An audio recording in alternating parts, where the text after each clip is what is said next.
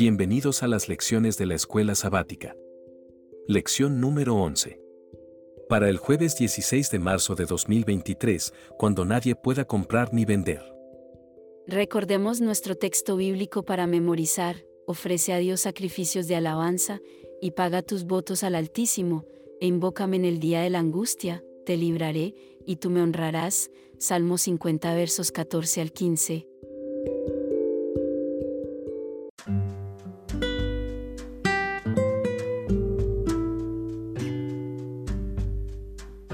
La Biblia pinta un cuadro doloroso del mundo antes de la segunda venida de Jesús.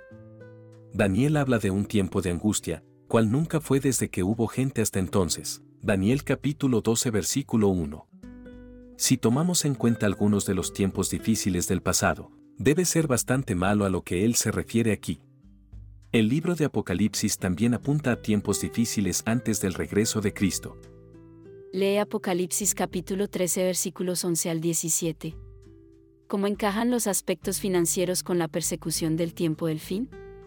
Y hacía que a todos, pequeños y grandes, ricos y pobres, libres y esclavos, se les pusiese una marca en la mano derecha o en la frente, y que ninguno pudiese comprar ni vender, sino el que tuviese la marca o el nombre de la bestia, o el número de su nombre. Recordemos la pregunta, ¿cómo encajan los aspectos financieros con la persecución del tiempo del fin?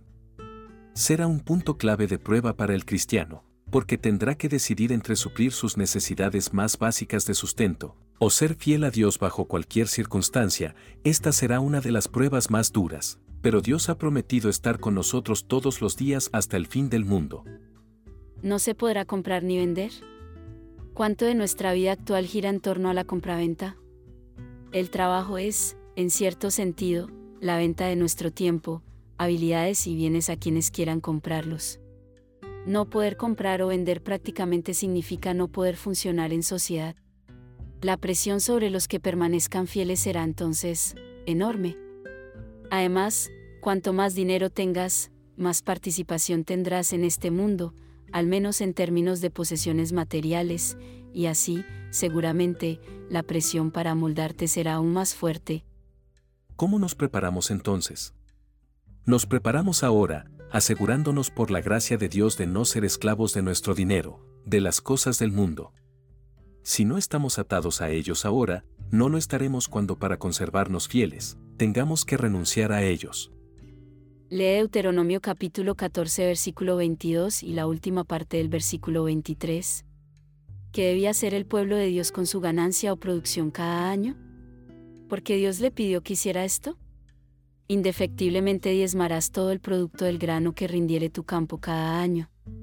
El diezmo de tu grano, de tu vino y de tu aceite, y las primicias de tus manadas y de tus ganados, para que aprendas a temer a Jehová tu Dios todos los días.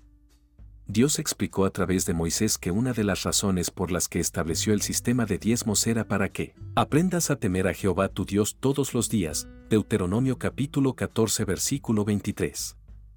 En el paralelismo poético del Salmo 31 verso 19, vemos que temer es sinónimo de esperar o confiar. Cuán grande es tu bondad, que has guardado para los que te temen, que has mostrado a los que esperan en ti, delante de los hijos de los hombres. Estos versos paralelos nos muestran que temer al Señor es confiar en Él. Por lo tanto, entendemos que Dios estableció el sistema del diezmo para protegernos del egoísmo y animarnos a confiar en que Él proveerá para nosotros. Si bien ser fiel en el diezmo ciertamente no es una garantía de que las personas se mantendrán fieles al final, quienes no son fieles en el diezmo seguramente se están metiendo en problemas. Muy bien, hemos llegado al final de la lección. Si te gustó dale like y no olvides compartirlo con tus familiares y amigos. Suscríbete para que estudiemos cada día las lecciones de la escuela sabática.